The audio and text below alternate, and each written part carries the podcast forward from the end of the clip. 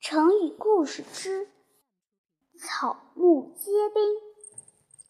东晋时期，位于北方的前秦企图吞并南方的东晋。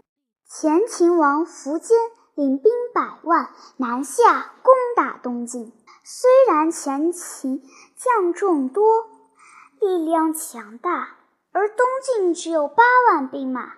但东晋将士阵容严整，英勇善战。苻坚仗着人多势众，未把晋兵放在眼中。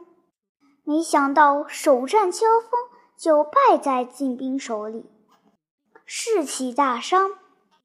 苻坚心中烦躁不安。一天晚上，苻坚和弟弟苻融登上城楼，观察晋兵的动静。只见晋兵布阵整齐，再看北面的八公山上，草木都像人的形状，还以为是晋国的军队埋伏在山上。